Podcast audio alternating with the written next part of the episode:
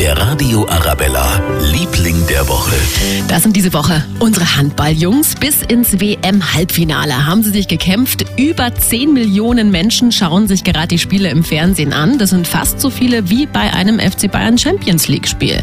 Das Handballfieber hat sich breit gemacht in München und der Region. Ja, ich finde es natürlich wunderbar, dass Deutschland im Handball zu seiner Form gefunden hat. Wenn sie Spanien jetzt mal geschlagen haben, dann ist natürlich nach oben hin alles offen. Ein Traum. Von der Stimmung her ja wohl sensationell. Geil. Es ist doch schön, dass man Handballfieber auch in Deutschland ausbricht. Finde ich super. Und das nimmt natürlich alle mit. Alle sind gut gelaunt, alle feiern gern. Ja, die schaffen es bis zum Schluss, ganz klar. Werden Weltmeister. Heute Abend erstmal Halbfinale. Deutschland-Norwegen 2030. Ich drück die Daumen. Der Radio Arabella, Liebling der Woche.